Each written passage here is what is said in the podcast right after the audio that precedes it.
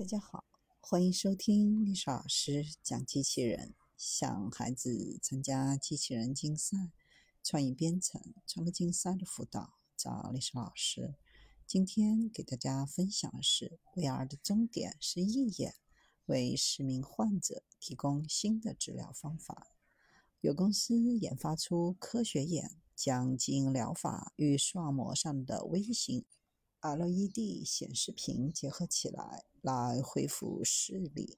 科学眼已经被植入一些兔子的体内，实验情况良好，但离人体实验还有一段路要走。使用不同的底层技术，而不仅仅是微型 LED 薄膜的技术变体，可能会给人带来身临其境的虚拟体验，让笨拙的耳机相形见绌。使用这种技术可以创造出最终的 AR、VR 显示技术，而无需进行手术。在未来，即使正常人也可以用上科学眼。相比当下笨重的头显来说，无需手术即可带来身临其境的虚拟体验。或许这才是终极的 VR 产品。科学眼的主要目的是尝试为盲人制作义眼。独特之处在于融合了神经的基因编辑和一种特殊的植入物。目前仍然处于动物实验阶段，但它的潜力和未来可能的应用场景十分吸引人。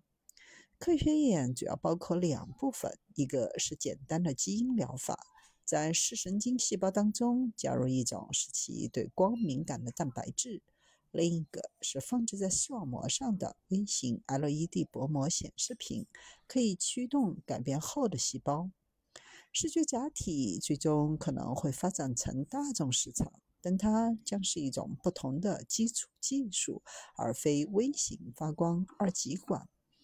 科学眼似乎是一个比 Neuralink 更加具体和集中的工作。正在开发的技术和方法与 Neuralink 所做的完全不同。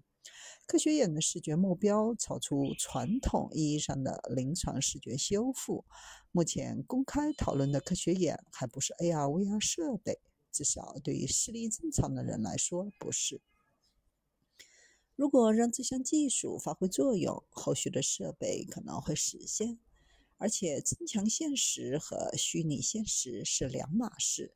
让一个人的视觉和听觉沉浸其中很容易。让身体的其他部分也沉浸其中就很困难。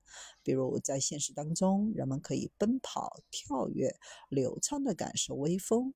对于增强现实技术来说，AR 是智能手机的逻辑结论。AR 不仅仅是一个悬浮在视野中的屏幕。为了真正的身临其境，必须从语义上识别真实世界和看到的东西。这也是在低功耗芯片机器学习上投入巨资的一个重要原因。AR 真正困难的部分是在可穿戴设备上实施运行场景的识别，显示技术还有很长的路要走。佩戴眼镜所能带来的极致产品体验是有上限的。如果有一种可以随着眼睛的移动并且完全全景的技术，以及在闭上眼睛时也能使用的方法。那才是真正让人着迷的产品。目前，研究人员正专注于推广在患者身上。一旦成功，或许会将脑机接口带入新的篇章。